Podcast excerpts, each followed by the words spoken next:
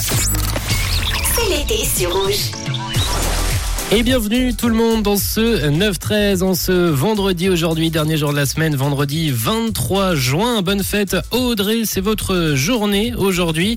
Et en ce vendredi, nous fêtons aussi la journée euh, olympique mondiale.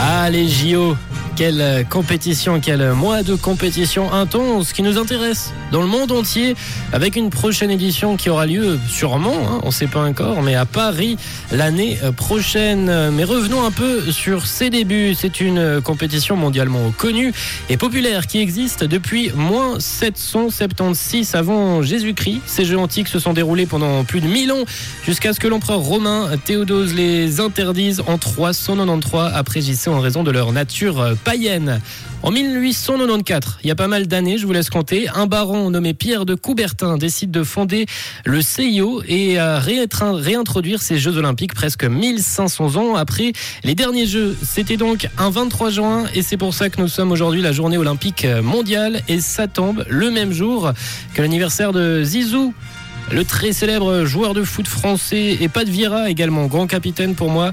Étant donné que je suis fan d'Arsenal ça tombe également le même jour que les 39 ans de Duffy